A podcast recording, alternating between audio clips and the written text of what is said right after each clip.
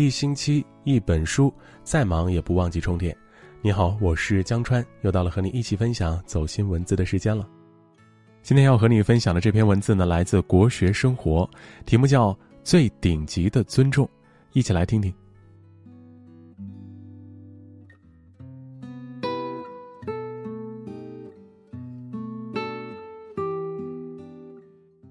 什么是尊重呢？有人说，尊重是根植于内心的修养，无需提醒的自觉，以及为别人着想的善良。尊重不仅是一种礼貌，更是为人的涵养。人生在世，需要尊重，尊重他人才能优秀自己，尊重自己才能赢得别人的尊重。做人最忌讳的，是太有身份感。诸葛亮曾言。勿以身贵而贱人，勿以独见而为众。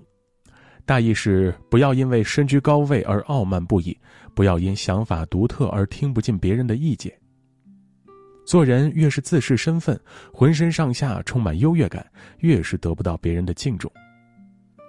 曾经有一个恃才傲物的大学教授，他往出版社寄作品，单是介绍自己的头衔便占领了大半个封面。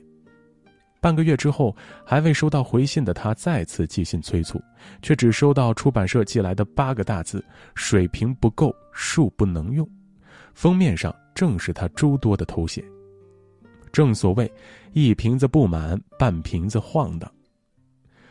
越是有真才实学的人，越是谦虚寡言；只有浅薄无知的人，才会处处显摆自己。但凡是真正优秀的人，从来没有什么身份感。二战时期有这样一张照片广为流传，英国国王到贫民窟视察，他礼貌地敲了敲门，并问道：“我可以进去吗？”他这一举动感动了众人，贫民窟的人民看见是国王后，也不免惊叹万分。一个人最难能可贵的地方，便是无论身份有多高，都能够始终如一的谦逊待人，即使在人之上，也能保持谦卑低调。纵然在人之下，也依旧不卑不亢。没有身份感，正是做人最大的教养。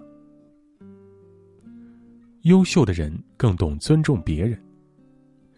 民间流传着这样一句话：“阎王易见，小鬼难缠。”层次越高的人，越是懂得尊重别人；反之，层次越低的人，姿态越是高昂。日本著名电器松下品牌的创始人松下幸之助，一次他带着同事去吃一家著名的牛排，同事吃得津津有味儿，唯独他的盘子中还剩下许多。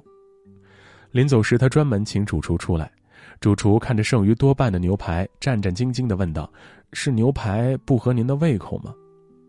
松下幸之助笑着说道：“您做的牛排味道真是极好的，只是很抱歉，我今天肠胃有点不舒服，所以不能大快朵颐。”简单的一句话，给予厨师足够的尊重和认可，这样的人怎会不招人喜爱呢？真正懂得尊重他人的人，无论身处任何场合，都会设身处地的为他人着想。在他们心中，人人皆平等，不会打压他人来显摆自己，更不会因炫耀身份而打击他人的尊严。正所谓，爱人者，人恒爱之；敬人者，人恒敬之。真正优秀的人都懂得尊重他人，而尊重别人的人永远也值得别人尊重。尊重永远都是相互的。著名哲学家笛卡尔曾说：“尊重别人，才能让别人尊重。”尊重永远都是相互的，你对他人如何，他人便会对你怎样。历史上，在南北朝时期的齐国，有一个叫陆小慧的人，他为人友善，才华横溢。无论对谁都是毕恭毕敬的，即使是平民百姓前来拜访，他都会以礼相待；客人离开时，他都会亲自外送。同僚看见他的做法，不免埋怨道：“你身居高位，这样做实在得不偿失，何必呢？”陆小慧笑着回答：“将欲取之，必先予之。我若是想得到别人的尊重，首先要先尊重他人。”也正因如此，他的一生能够得到许多人的支持和尊重，政绩也远远超过别人。人这一生懂得为他人修桥的人，别人也自会为他铺路。在生命这条路上，只有互帮互助、彼此尊重，才能走得更高更远。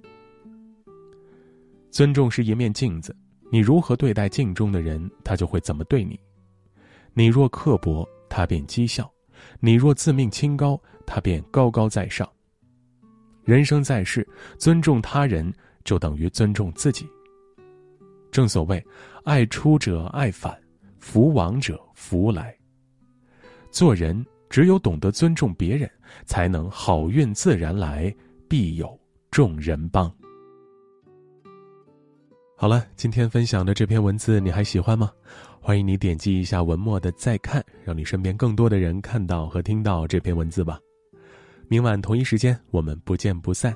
我是江川，我在北京，祝你晚安，好吗？